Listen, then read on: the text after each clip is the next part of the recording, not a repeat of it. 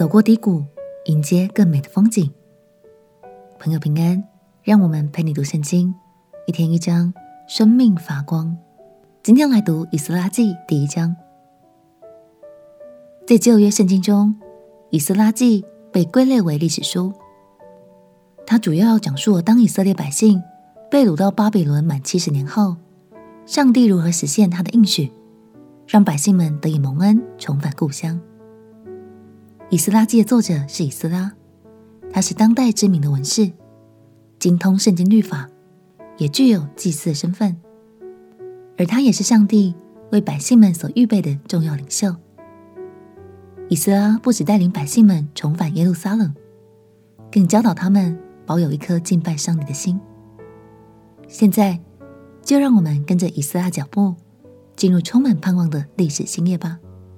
让我们一起来读《以斯拉记》第一章。《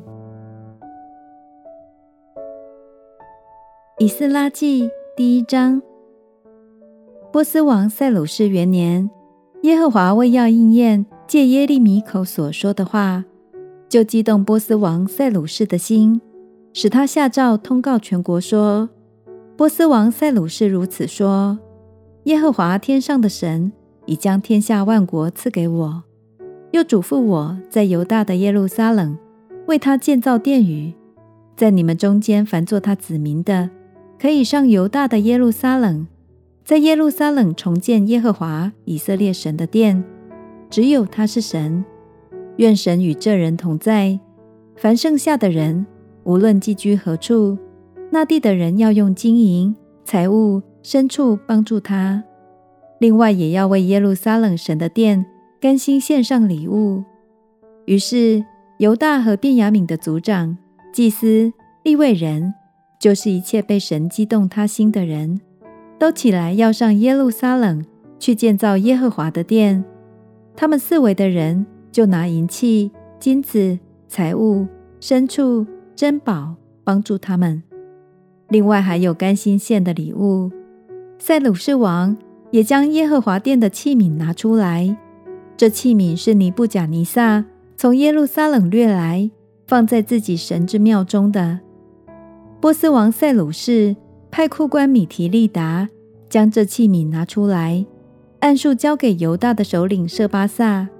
器皿的数目记在下面：金盘三十个，银盘一千个，刀二十九把，金碗三十个，银碗之次的四百一十个，别样的器皿一千件。金银器皿共有五千四百件。被掳的人从巴比伦上耶路撒冷的时候，设巴萨将这一切都带上来。感谢神，以色列人在神的保护下，终于要重返家园了。在经文中，我们看到了一位关键人物，就是波斯王塞鲁士。当时他建立了强大的波斯帝国，每征服一个城市，他都很仁慈、很有智慧的治理当地的百姓，容许他们拥有自己的土地和家园，过正常的生活。虽然说塞鲁士并不是信奉神的人，但神仍然使用这位君王，帮助以色列人重回耶路撒冷。未来我们会在但以理书读到更多关于他的故事。在刚刚的经文中，我们也看见以前圣殿中的每件金器银器。都见证了神的保护和看顾。虽然经历了多年的风风雨雨，但最后神仍然将他们带回到百姓的手中。亲爱的朋友，有时候我们可能会因为生命中的低谷而感到气馁，但相信今天圣经要鼓励你，不要灰心放弃，因为神总是在我们身旁，也总是为我们带来盼望。我们亲爱的歌。亲爱的耶稣，在低潮的时候，我真的很沮丧，也很想放弃。但求你赐给我刚强有盼望的心，并且带领我离开生命的低谷。祷告奉耶稣基督的圣名祈求，阿门。